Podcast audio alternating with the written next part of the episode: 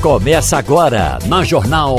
Opinião com qualidade e com gente que entende do assunto. Com Geraldo Freire, Romualdo de Souza, Wagner Gomes e jornalistas do Jornal do Comércio, deixando você bem informado.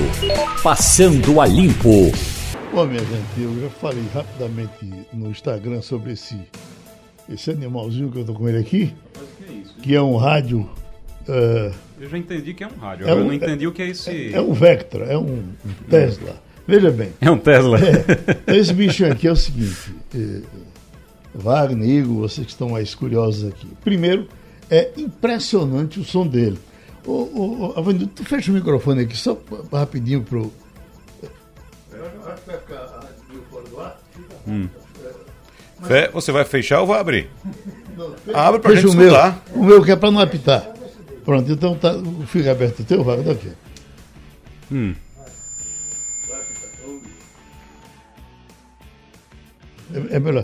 Veja, mas ele, o, som, o som dele é muito bom. Uhum. Agora, Wagner, Essa placa é, atrás dele é o quê? É, é, é solar. Ele é, é, Ele tem bateria, tem uma uhum. bateria aqui. E ele carrega a energia tem inclusive aqui uma luz para se você se perder na rua. Ah, tem achar. uma lanterna também, é tá forte, certo? viu? E ele, ele tem essa placa solar, uh, enfim, eu não preciso ligar na energia, não preciso de pilha para ele, essa, essa placa eu carrego. É, dá para entender mais ou menos, eu quis também dizer isso, para a gente falar sobre isso, já a solar entrou aí na terceira colocação, né? Uhum. Entre as energias mais importantes do Brasil Isso. hoje.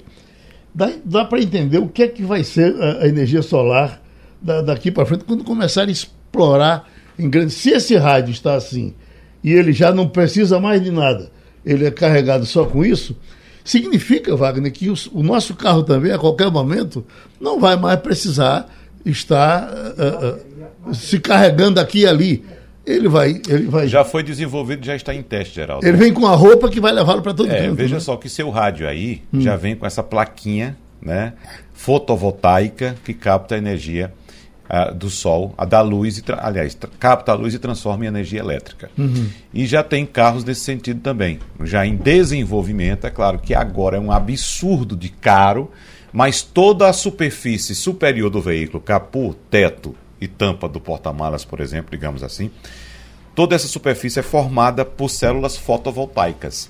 Então, o carro do futuro, que a gente está discutindo hoje, gasolina, óleo diesel, híbrido, elétrico, plug-in, recarregado na bateria, na energia, o carro do futuro vai se autoalimentar. Então vejo outro... ele andando e recarregando as baterias. Outros negócios, por exemplo, o seu o seu controle remoto que uhum. você tem aqui ali que botar pilha e as pilhas estão, estão muito caras. Dizer, ainda compra pilha? Ainda compro. Meu Deus do céu. Ah, você comprava com o quê? Não, eu compro só uma recarregável. Ah. Tenho em casa há vários anos, quando acaba, boto na, na tomada, recarrega Mas e olha, as, as, fábricas de pilha continuam funcionando aí, Continua, muito. Cara, tem um monte de Geraldo Freire por aí comprando é, pilha. Então, veja, uh, uh, possivelmente daqui a pouco, cara, eu, eu, vou, eu já já chegará um, um, um controle com energia solar e lá, lá se vão as pilhas. É, a, questão, a, questão é que, a, a, questão é que é custo. A questão ainda é, é, o preço. No caso, tem muito Geraldo Freire comprando pilha porque é. pilha recarregável é muito caro. É. Então você já, exatamente porque você não vai mais comprar pilha, porque você vai ficar é. recarregando, você vai pagar caro por uma pilha recarregável. preguiçoso para recarregar. Mas é, é caro, mas compensa aí. Porque você só caso... compra uma vez a pilha. Eu antigamente sei, mas na... na geladeira para pilha, pra pilha render Mas mais, na né? situação. É, antigamente colocava na, na geladeira. Na situação, na situação que, que a gente tá, realmente pilha, para você comprar pilha recarregável para todo mundo comprar pilha recarregável não dá não. Ainda mais para controle remoto, você tem que levar em consideração também que controle remoto, você com um, um, par de pilha, você passa um ano ou dois. É, então, demora um bocado. Deixa eu dizer, Geraldo Freire, que então, o controle remoto também está em extinção. Também? É, daqui a pouco você vai fazer como você faz com a Alexa. Com a Alexa, né? né? Muda aí. TV já, Jornal, é, verdade, liga já, aí na TV Jornal. Já, já tem também, ah, já né? Tem. Só não, tá, não é acessível ainda. Controle por voz, também. controle por olhar, é. controle por gestos. Você olha para a televisão assim, faz assim, baixa, aumenta o volume e tal. É é para se lascar. Bom, nós temos também Romualdo de Souza, e aí vamos entrar no nosso tirinete, porque Romualdo, Brasília ferveu ontem à tarde, ontem o dia todo, né? mas na, na boca da noite, a, a noite inteira, enfim. Eu tenho a impressão que você nunca, nunca recebeu uma chuva tão grande como tem recebido nesses últimos dias, a partir daquela, daquela ideia do presidente Bolsonaro de se reunir com os embaixadores estrangeiros. Pois não, Romualdo? Tá sem o áudio. Oi. Tá, não estamos ouvindo. Tá o áudio está sem o áudio. Eu acho que está fechado. Eu acho que o microfone está fechado, Romualdo. Uhum. Não, não está. Está dizendo que não está fechado o não microfone. Fechado. Então, Deve ser aqui é, mesmo. É. Igor, vamos, vamos entrar por aqui? Você, vamos lá. O que, o que deu para notar uhum. foi, foi o presidente entrando nas cordas, porque não só foi uma, nem duas, nem três opiniões, foi a unanimidade. Uhum. É, é, os, os bolsonaristas que, em geral, entram aqui pelo zap, me parece que ficaram atônitos também com o que estava acontecendo. E aí, talvez agora, pelo menos, a gente acabe com esse rame-rame desgraçado de presidente da República chamou um para falar de urna, chamou outro para falar de urna. Talvez agora Veja, esse assunto se encerre. Né? Acontece, acontece o seguinte: se você lembrar de 2021, eu estava fazendo uma pesquisa, Geraldo, sobre 2021, é, como é que foi essa história do voto impresso. Lembra da, da história do voto impresso auditável? Voto impresso auditável, só se falava nisso. Começou ali em meados de julho para agosto, ele começou a falar nesse assunto, começou a reclamar, começou a dizer que teve fraude, começou a dizer que ia apresentar provas, e aí fez uma, uma live se você lembra, você lembra da live que ele disse que iria apresentar as provas das fraudes, não apresentou nada disso, e aí culminou no 7 de setembro. O que é que a gente tem esse ano, em 2022? Esse ano a gente tem, a gente tem exatamente entre julho e agosto começando aí com essas coisas. Depois ele diz que vai apresentar provas e ele apresenta provas entre aspas aos embaixadores que ele chama para lá, constrange os embaixadores. Os embaixadores ficaram constrangidos. Eu é, tive é, informação do de gente no Itamaraty que diz que o, constrangimento foi geral. Ficou todo mundo constrangido porque nem podia simplesmente dizer. Você é hóspede, né? Ele não podia nem, nem dizer que não ia, que simplesmente não ia, que não, não queriam fazer isso é, com o governo brasileiro, que era o presidente da República que estava ali, mas também eles não tinham a, grande, a imensa maioria deles é, sabia que não tinha a menor lógica aquilo que estava sendo apresentado ali. Eles têm conhecimento. Eles estão, aqueles embaixadores, eles estão ali há dois anos. Uhum. Eles estão aqui no Brasil há dois anos. Então eles já estão acompanhando isso já faz tempo. A maioria deles está aqui há, há, mais de dois, há dois anos pelo menos. Então eles já estão acompanhando isso há tempo. E aí o que acontece é que você tem um 7 de setembro é, pela frente. Só que dessa vez, esse ano ah, o impacto foi tão grande dessa coisa dos embaixadores e com nota no New York Times criticando, dizendo os Estados Unidos agora dizendo que confiam no modelo brasileiro, que é o Polícia modelo testado, Federal. Polícia Federal, todo mundo, que ao, ao contrário de, de inflamar, que era a intenção, era ir, ir, inflamando até chegar no 7 de setembro, na verdade o que, o que deve acontecer agora é abafar, é simplesmente, ó, deixa isso para lá porque está causando muita confusão. Mas Romualdo pode trazer mais informação acho que já resolveu lá o problema, né? Olha, Geraldo, do ponto de vista das repercussões, a mais importante delas veio de procuradores do Ministério Público nos estados. É, é assim, tem uma representação do Ministério Público em cada estado, são 26 estados mais o Distrito Federal.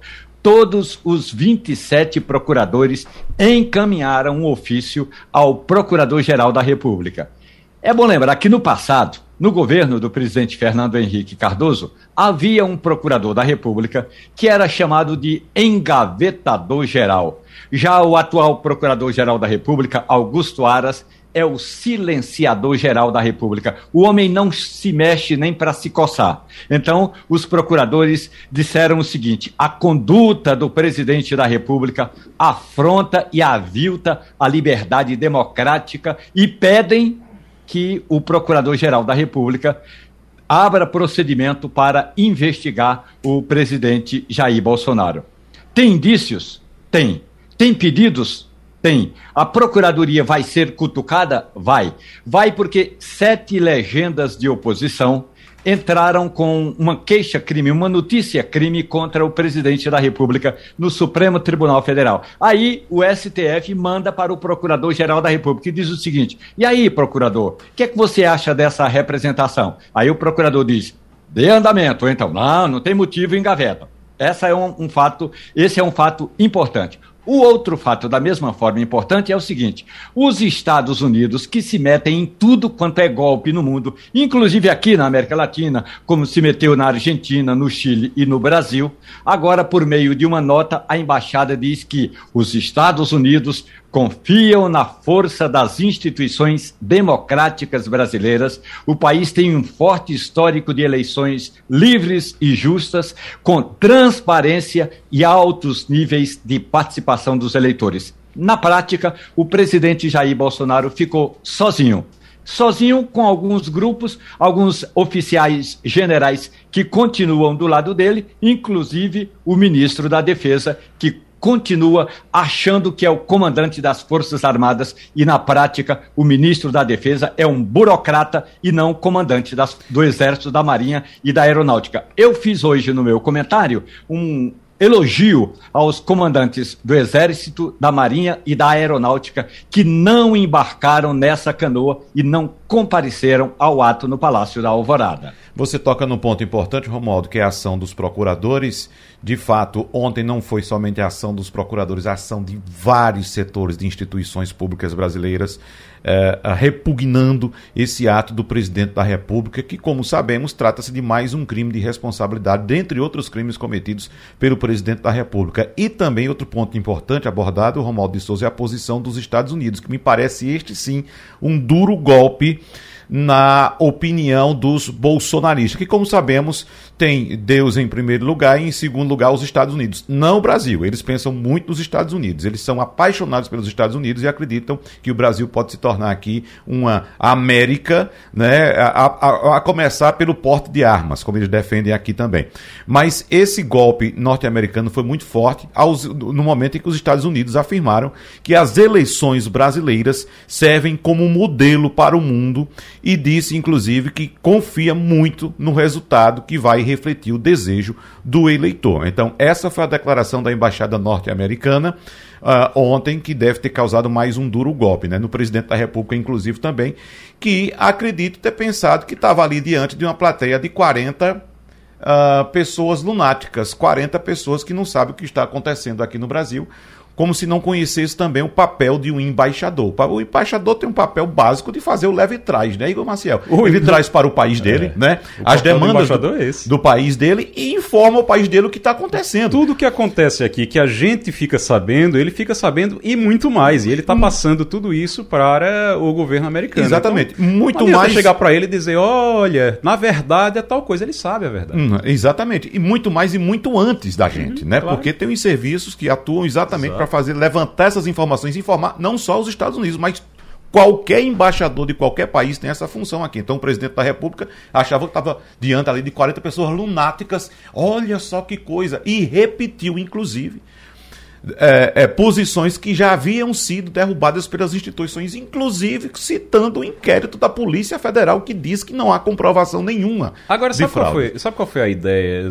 Talvez tenha sido a ideia, viu, Romualdo, Geraldo, é, Wagner, do governo, do, no caso do, do, do presidente Bolsonaro e daqueles mais próximos ali que o cercam.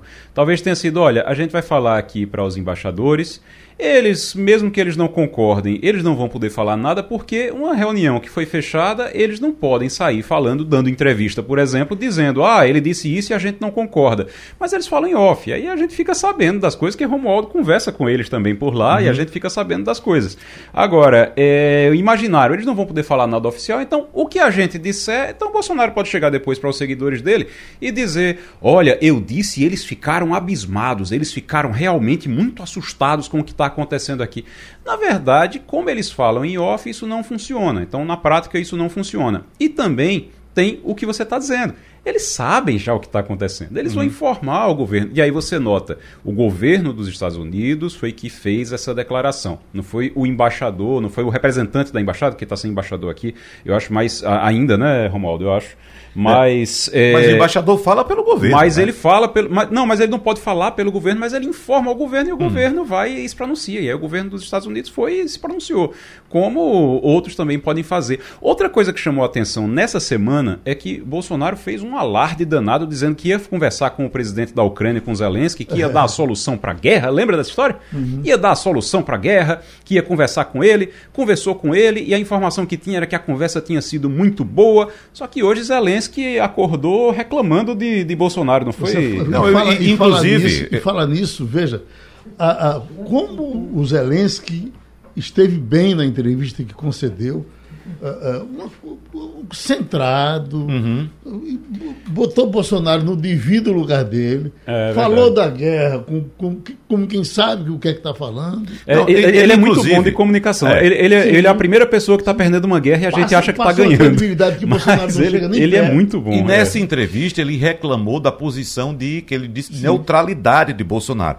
Ora, Bolsonaro já adotou neutralidade que no começo ele estava apoiando uhum. a Rússia.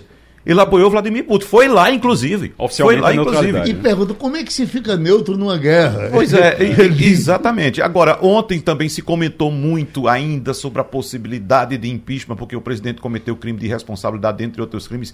Veja só, impeachment é praticamente impossível agora. Impossível. Vai, né? Primeiro, não há nem condições políticas. A gente sabe muito bem que o Centrão é quem domina a Câmara e o Centrão está com a chave do cofre e não quer de jeito nenhum perder essa chave agora. Segundo, não há tempo disponível. O impeachment impeachment de Dilma, por exemplo, durou nove meses. Nove meses. E, mas o que eu defendo de fato, Geraldo, aqui, desde muito tempo, é se há possibilidade de uma interdição da figura da pessoa de Jair Messias Bolsonaro. O que é a interdição? É um ato judicial declaratório de incapacidade de certo indivíduo em relação a certos atos da vida civil. Simplificando, é a interdição que declara que uma pessoa perdeu a capacidade de fazer certas coisas, atribuindo os motivos a isso. E os motivos estão aí na cara de todos. Esse da reunião dos embaixadores foi a gota d'água. Porque o que Jair Bolsonaro promoveu ineditamente na história desse país foi uma vergonha nacional. Vergonha nacional. Apresentar uma, uma lavagem de roupa suja, ele criticando o próprio, como o o chefe de todas as instituições, como o topo da carreira pública, ele chamar os representantes dos países para dizer: olha, isso aqui está tudo errado, isso aqui não presta, estou me caçando, estou fazendo isso, fulano de tal não presta, ciclano também não presta. Pelo amor de que vergonha, o, viu? O, o Geraldo, é, uma das conversas importantes nesse encontro do presidente Jair Bolsonaro com os embaixadores foi o fato dele apresentar os dados que, segundo ele, tem quase 100 denúncias em filmes mostrando que eleitores chegavam na urna eletrônica e, e, apertavam o 17. Lembrando que nas eleições de 2018, Jair Bolsonaro era 17 porque ele era do PSL.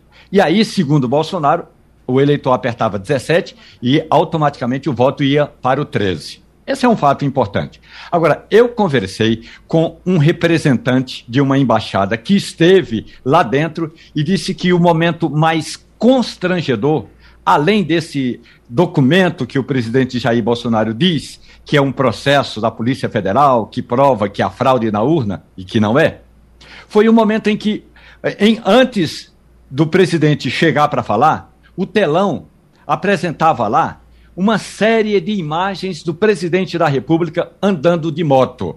E aí, uma pessoa, um embaixador que estava ao lado dessa minha fonte, perguntou: Mas no Brasil não é necessária o, não é necessário o uso de capacete? E por que o presidente está sem capacete? Então, até isso ficou jocoso numa reunião internacional, Geraldo. O cerimonial desse evento foi extremamente mambembe você traz uma informação nova, Romualdo de Souza. Ou seja, parece que o presidente queria fazer um comício para os embaixadores. Né? Parece que ele estava lidando ali com os apoiadores dele.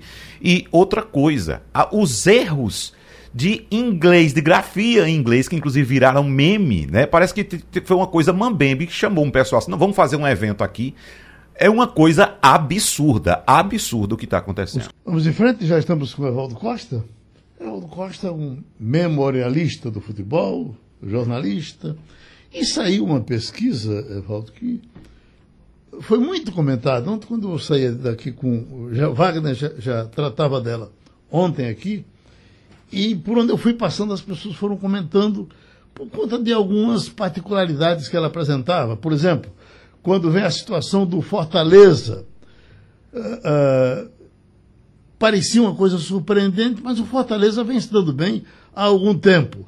O que, é que você diz? O Fortaleza, qual a posição dele, Evaldo? Na, na, são 20, são os 20 principais, né? É verdade. O Fortaleza está na 13 terceira posição. Uhum. É, ele está, o Bahia, os três, as três maiores torcidas do Nordeste, segundo essa pesquisa, são Bahia em 11 primeiro, Fortaleza em 13 terceiro e Sport em 14 quarto. Uhum. É, Geraldo, é, isso é uma pesquisa de opinião. O professor Lavareda falou há pouco aí, é, claro, com toda a, qualidade, com toda a experiência dele, o conhecimento que ele acumulou e que ele, que ele acumula todo dia. Pesquisas de opinião refletem é, circunstâncias do momento, tendências, elas leem tendências. E, evidentemente, elas são influenciadas por exposição, por determinadas condições que geram exposição. E o Fortaleza, nos últimos, não é de agora, nos últimos 10 anos, vivendo uma era de grande exposição, de conquistas expressivas, de conquistas heróicas, porque se você lembrar, aí a coisa de 10, 11 anos, o Fortaleza estava na Série D, e que e houve, ficou vários anos na Série batendo na trave, na Série C, e depois começou essa ascensão, e culminou com essa campanha memorável do ano passado e uma Libertadores, a melhor Libertadores já feita por um time do Nordeste foi a do Fortaleza esse ano. Isso Agora, tudo gera. No caso do Atlético Mineiro, que vive talvez a sua melhor fase nos últimos tempos, uh, ele, ele tem 2,1 e o Cruzeiro tá, leva 3,1, está na frente dele e o Cruzeiro uh, uh, na caixa das almas, praticamente. Mas, mas é o que eu digo, assim, quer dizer, esses desafios é o que acontece mais ou menos com Santa Cruz, como a gente conversou antes. Uhum. É, essas viradas, grandes viradas heróicas, são mobilizadoras. O Fortaleza passou. Enquanto o Ceará estava na Série A e Série B, o Fortaleza estava fazendo uma grande travessia para o deserto. Isso junta gente, isso mobiliza pessoas, isso cria é, condições pra, de empatia, de, de, emoção, de emoção, que leva a esse, essas conquistas. Porque Santa Cruz nos últimos 10 anos ganhou cinco campeonatos, subiu de divisão, desceu, subiu e vai subir de novo e ganhou uma Copa do Nordeste.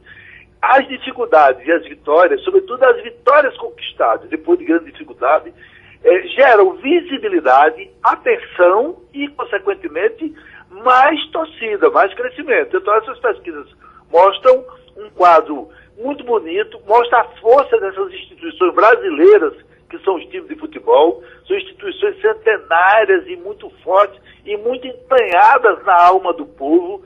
Você não tem nada mais forte do que você torcedor de um time de futebol. As pessoas se descasam uma, duas, três, três vezes na vida, vão para um lado e vão para o outro na política, mas pergunta se elas mudam de time. Não mudam.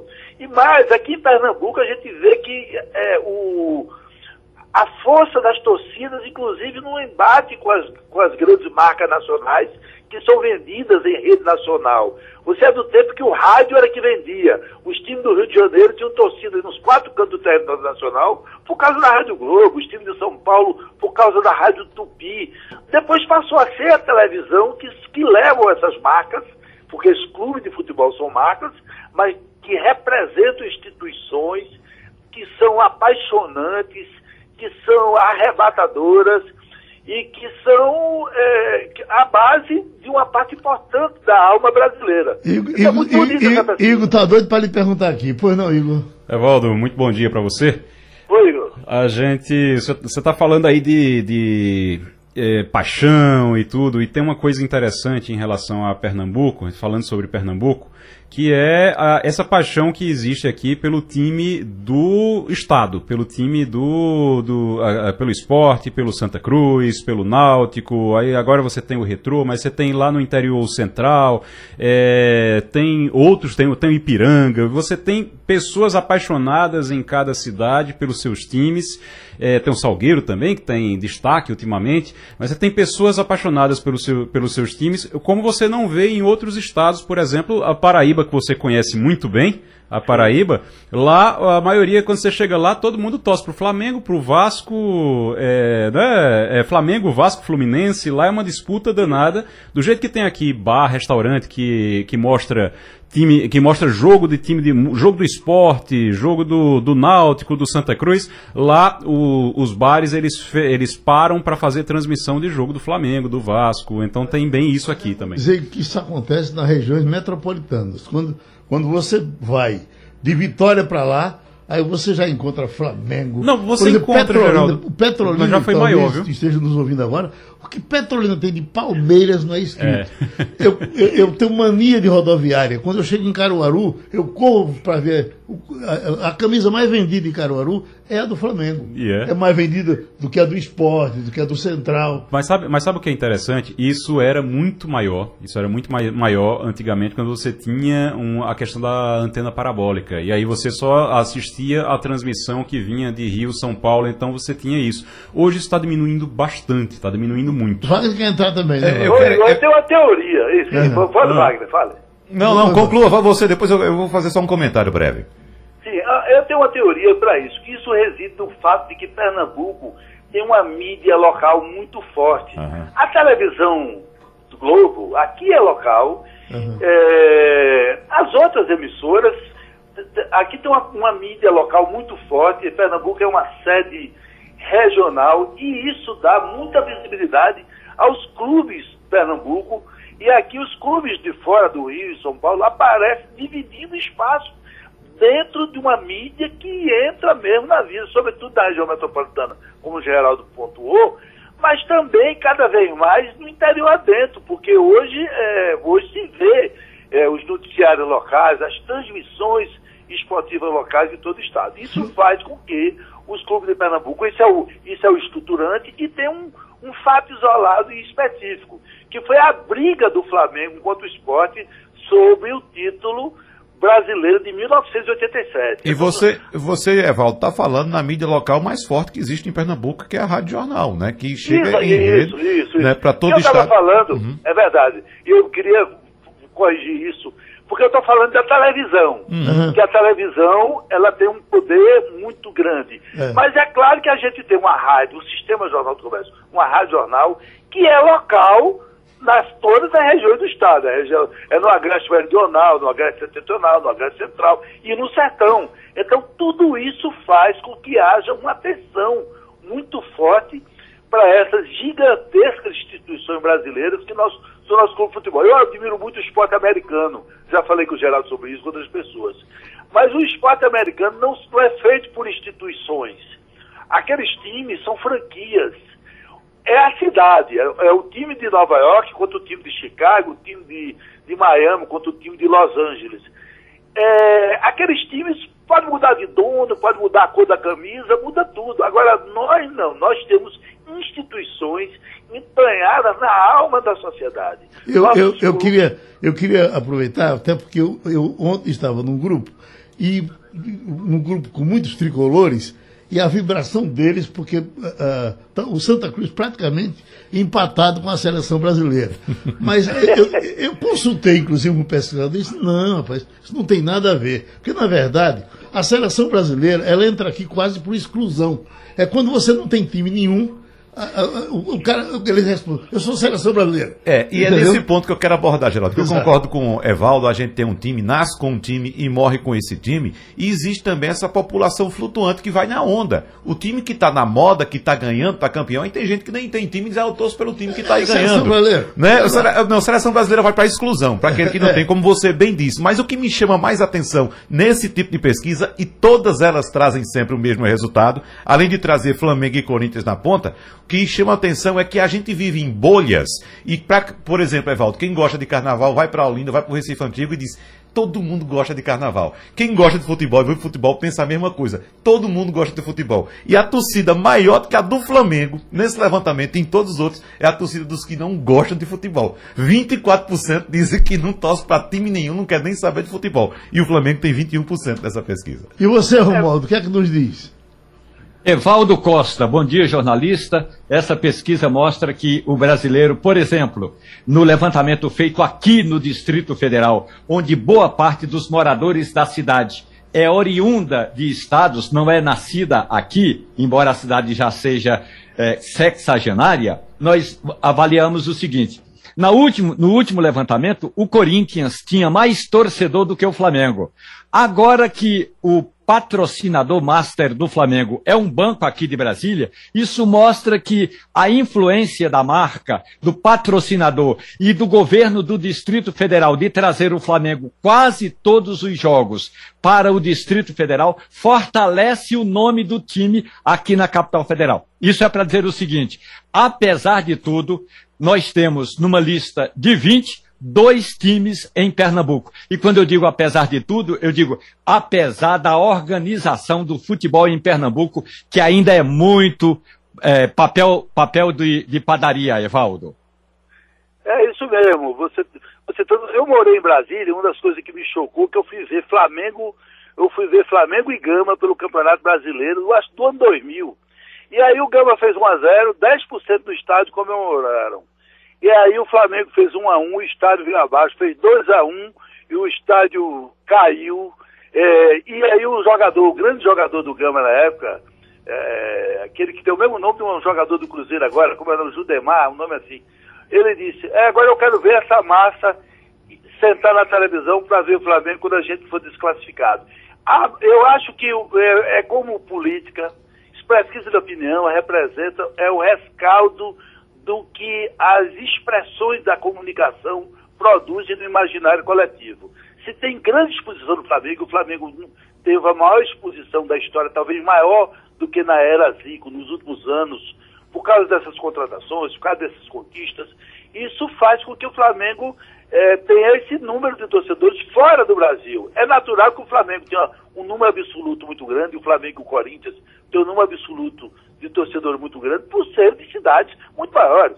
A cidade de São Paulo, a cidade, a, a região metropolitana de São Paulo é, é praticamente três Pernambuco, dois Pernambucos e meio. Então, em números absolutos, é natural que Corinthians e Flamengo tem um número de torcedores muito elevado. Ô, ô, Aí, Evaldo, agora para a gente fechar, porque o assunto realmente é, é, gostoso, a gente poderia conversar muito mais, mas o pessoal do futebol vai tratar disso. Me chama a atenção que o Paysandu seja o 16 colocado e o Ceará seja o 17. Por quê? Isso. É, veja, as cidades, a Fortaleza é, deveria, a cidade de Fortaleza é muito maior do que Belém. Isso uhum. aí minha, é, deveria ser. Eu acho que o Paysandu teve campanhas nacionais, teve conquistas mais expressivas do que o Ceará nos últimos tempos. O Paysandu é quase local aqui, virou o, é, o a, torcedor de Santa Cruz, tirando onda com o esporte, que o tinha, é, vamos dizer, estava rendendo bênçãos ao pai Sandu. Então o Pai Sandu disputou Libertadores. É um clube que cresceu. Você vê que o Remo Uhum. muito atrás.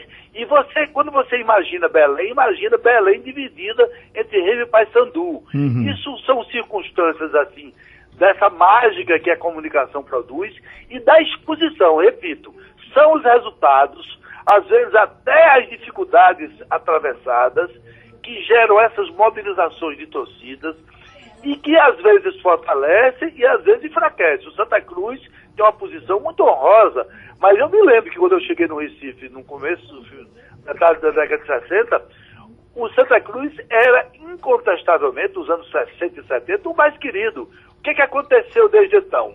Muito mais exposição da marca do esporte, muito mais por causa das conquistas, por causa da veiculação dos resultados, em detrimento do Santa Cruz, que enfrentou dificuldade. Deixa, Mas, ele, deixa ele dar um é abraço. Isso muda. Deixa ele dar um abraço, porque a gente, inclusive, invadiu a área do futebol esse pessoal, certamente, Ednaldo Santos vai tratar muito disso no próximo domingo e o pessoal do futebol, a rádio é forte nisso, vai discutir certamente isso. Minha gente, presidente Lula chegando hoje aqui, passando dois dias. Vai ferver a cidade? A política vai ferver? Ele está em, em, em, Garanhuns agora, vai para Serra Talhada, Depois, amanhã, ele está em Recife. Amanhã tem um almoço aqui em Recife. Serra Talhada porque ele quer passar pelo sertão, sertão para poder dizer né? que foi no sertão também, porque aí ele vai poder, veja, sem PT, precisar viajar é PT, muito, governador, sem precisar prefeito, né? lá a prefeita do PT uhum. e sem precisar viajar muito, ele vai poder dizer que esteve em todas as regiões de Pernambuco, pelo menos uhum. as macro regiões. Ele vai poder dizer que teve na região metropolitana, que ele vai estar no Recife, vai dizer que teve no Agreste, que ele vai lá em Garanhuns e também no sertão em Serra Talhada. E aí o, o a maior expectativa dessa visita, dessa viagem que ele está fazendo por aqui é Danilo Cabral e Tereza Leitão e Luciana Santos, que foi confirmada como vice na chapa eu, de Danilo. Eu, eu, tenho a impressão, inclusive, que, eh, que, a cidade mais petista do estado é Serra Talhada. Serra Talhada, só que é tem uma questão lá. Impressionante. Tem uma questão lá. Uhum. O PT lá é dividido porque você tem o ex tem a, a, prefeita que é a Márcia Conrado e uhum. tem o, o ex-prefeito de lá que é o Luciano Duque. Só que o Luciano Duque ele está com Marília Reis. Certo. E a atual prefeita está com o PSB, com o Danilo Cabral, e é quem está lá recebendo Lula, inclusive hoje. Né, vai receber Lula hoje. E lá também, em Serra Talhada, tem o Sebastião Oliveira, que é da família é, do Inocêncio. De Oliveira e que é o vice de Marília. Então tá lá bem dividido. É uma cidade que tá, é muito ligada ao PT, é uma cidade muito importante no sertão, principalmente no sertão do Pajeú, mas é uma cidade que está dividida. É uma uhum. cidade que está bem dividida. Agora, Lula vai para lá e, e, vai quem realmente. Quem tem mais a ganhar com a presença de Lula aqui? É, é, é, é Danilo mesmo? Danilo, com certeza. Uhum. Danilo, com certeza. Agora, criou-se uma expectativa muito grande nessa visita dele, como se Lula fosse resolver todos os problemas do mundo de Danilo. Como se, ó, Danilo está em quinto lugar agora, ele aparece em quarto, às vezes em quinto lugar nas pesquisas. Na verdade, em quinto, às vezes em quarto, que é isso é importante. É, ele aparece nas pesquisas, não está bem nessas pesquisas e depende muito, está muito dependente de Lula. Qual é o problema? Tem uma, um, um, negócio que, que eu, eu via sempre do, do, do, meu pai quando eu era pequeno. Se você for subir numa árvore, não se segure num galho só. Porque se um quebrar, você está seguro em outro. E o que ninguém é, vai ouvir, problema... o que ninguém vai ouvir é dizer não vote Marília. Pois é. Mas é isso, é isso que eu quero saber de Igor. É isso que eu quero saber de Igor. Esse é o problema. Qual é a espessura, qual a resistência, qual a força desse cordão de isolamento que o PSB vai tentar fazer em torno de Lula para que Marília não chegue perto? Porque eu quero colocar aqui, Igor, também. Lula pode ser tudo que você que está nos escutando aqui pense, né? Ou do lado positivo ou do lado negativo. Pode pensar à vontade, mas besta ele não é. Não é besta, e mas o principal é o seguinte: Lula é extremamente pragmático. Lula, sabe que para o, o, ouvinte entender o, o, pragmatismo de Lula, eh, Lula é prático. Lula ele faz, ele, ele é cartesiano, ele faz a conta e pronto, acabou. Então a conta é Marília está na frente. Então ele não vai em momento algum, a não ser se Marília cair, for lá para terceiro, quarto, quinto lugar, não tiver chance de ir para o segundo turno, aí ele sim, ele para reforçar Danilo, que vai ser o candidato dele na frente, ele vai sim fazer isso. Mas as menções a Danilo vão ser mais discretas nessa viagem, nesse, nessa, nessa visita que ele está fazendo. Ele não vai atacar Marília de maneira nenhuma, de maneira nenhuma. E ele é pragmático, ele sabe que enquanto Marília tiver chance de ir para o segundo turno, está na frente, tem chance de ser governador, ele não vai brigar com ela. E nós já vivemos uma situação semelhante que foi quando tivemos Humberto não é? e, e, e Eduardo, Eduardo né? Campos. Exatamente. Uhum. Que o, o, o, PSB tem arrepio toda vez que, que se fala nisso, porque tudo que o PSB não quer agora é um palanque duplo. Lula, aqui naquela entrevista que deu pra gente aqui, ele falou em palanque duplo. Ele falou em, em 2006, falou em Lula, olha, falou em Eduardo e falou em Humberto.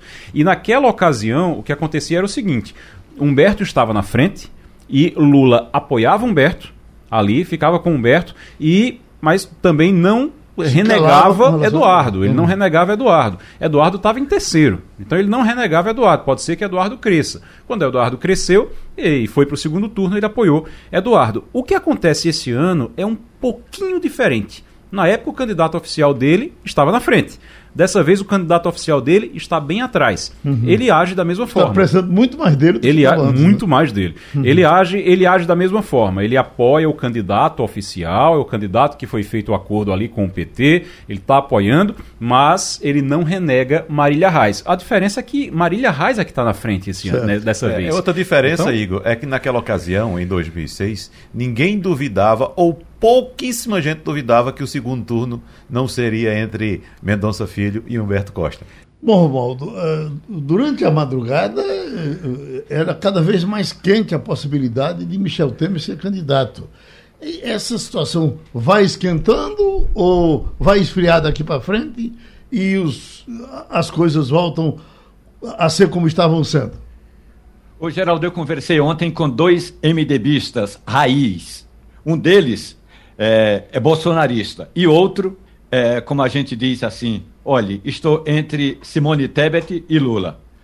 O Raiz, que é o governador do Distrito Federal, diz o seguinte: não tem a menor chance de Michel Temer ser candidato, até porque o partido hoje, ou pelo menos a maioria eh, dos integrantes da executiva da legenda, quer Simone Tebet.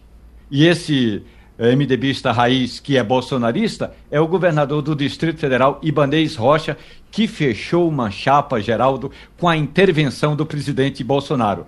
Bolsonaro foi lá, rifou Damares Alves, tirou Damares Alves da jogada e colocou José Roberto Arruda como candidato a deputado federal, a mulher de José Roberto Arruda, a atual deputada Flávia Arruda, como candidata a senadora, Damares Alves, que era candidata a senadora, foi excluída do quadro e agora essa chapa toda é, é Arruda, a Flávia Arruda e o governador Ibanez Rocha. Esse grupo é o grupo MDB Raiz ou Aliança do MDB com o PL. Uhum. O MDB que quer o nome de Simone Tebet é o presidente da legenda. Baleia Rossi disse que não faz sentido esse grupo do MDB que chamou Michel Temer para ser bombeiro e quando chamou Michel Temer para ser bombeiro, não é para ser um nome alternativo, não. É para que Michel Temer trabalhe para adiar a convenção nacional até que o partido sinta na pele se é possível deslanchar com a candidatura de Simone Tebet. Agora, claro que Michel Temer, que nunca foi bom de voto, ô gente, Michel Temer, na última vez em que foi deputado federal, ele entrou, como a gente diz na política, com o voto na rabeira, com, é, conseguindo voto de outros candidatos. Ele, sozinho, não tinha voto sequer para ser deputado federal. Então, Michel Temer hoje não teria esse apoio. Portanto, a possibilidade dele ser candidato é zero. O mais provável mesmo é o que ele está querendo. Ele está querendo, Michel Temer está querendo adiar a convenção nacional para mostrar aos convencionais de que Simone Tebet não é o nome hoje do partido e que não vai acrescentar absolutamente nada, pelo menos é a análise que Temer faz, e aí já desembarca direto na candidatura do ex-presidente Lula. Lembrando, não é, Geraldo, que Michel Temer no passado era o homem que ajudou a dar um golpe golpe quando houve o impeachment de Dilma Rousseff e ele tornou-se presidente da República. Hoje, Michel Temer é o bombeiro dentro do MDB e que trabalha a favor da candidatura do ex-presidente Lula.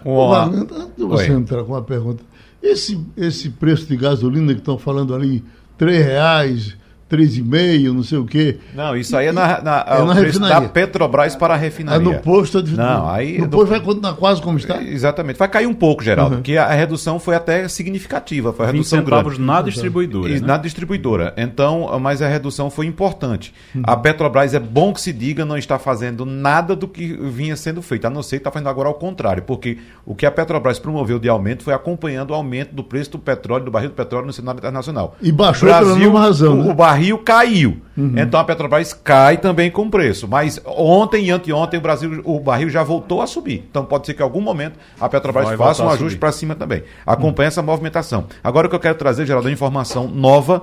A Polícia Federal deflagrou uma operação agora pela manhã para apurar suspeitas de fraudes em uh, contratos da empreiteira Construservice com a Codevasf, que, como sabemos, é a Companhia de Desenvolvimento do Vale do São Francisco, que é comandada, Igor Maciel, pelo Centrão. Então, devemos ter aí desdobramentos durante o dia. Essa operação já prendeu um empresário de nome Eduardo José Barros Costa, que é apontado pelas investigações como um sócio oculto dessa empreiteira, ele que é conhecido no meio como Imperador. Que nome sugestivo. Boa, rapaz. Não é? Oi, Igor. Não, eu queria, é, Romualdo, aproveitar agora é, o que foi que aconteceu na Caixa Econômica, porque a gente tem informação de uma pessoa que foi, de um diretor que foi encontrado morto dentro da, da de uma danado pra morrer, da Caixa já. Econômica? Pois é, quando Pedro Guimarães assumiu o comando da Caixa Econômica Federal, isso lá em 2019, No início, aliás, Pedro Guimarães fez parte da equipe de transição. E aí ele assumiu a presidência da Caixa Econômica Federal e criou lá uma sessão. Na verdade, essa sessão foi vitaminada. Chama-se é, controle interno e integridade da Caixa, que é para avaliar o desempenho, principalmente dos diretores e das diretorias, se estão de fato cumprindo com as atividades. Mas também estava sob essa é, a responsabilidade dessa diretoria as denúncias de, internas, porque sempre houve denúncia na Caixa Econômica e em várias empresas, né, na Caixa Econômica de que havia assédio moral e assédio sexual. Então, o Sérgio Ricardo Faustino Batista passou a ser esse diretor. Agora, ele estava concentrando todas as denúncias de assédio moral e sexual atribuídas a Pedro Guimarães, que agora já não é mais presidente da Caixa. Ontem à noite, a Polícia Civil de Brasília divulgou um, um, curto comunicado dizendo que encontrou o corpo de Sérgio Ricardo Faustino Bautista, Batista eh, estendido no chão, ali na entrada da Caixa Econômica Federal. A princípio, a Caixa Econômica Federal, aliás, eu estou lendo agora no blog do Jamildo, que diz o seguinte: a Caixa manifesta profundo pesar pelo falecimento do empregado Sérgio Ricardo. Nossos sinceros sentimentos aos amigos e familiares, aos quais estamos prestando total apoio com as com o acolhimento. O banco contribui com a apuração para confirmar as causas do ocorrido. A primeira suspeita da Polícia Civil do Distrito Federal é de que houve suicídio do diretor Sérgio Ricardo Faustino Batista. E terminou o Passando a Limpo. A Rádio Jornal apresentou opinião com qualidade e com gente que entende do assunto. Passando a Limpo.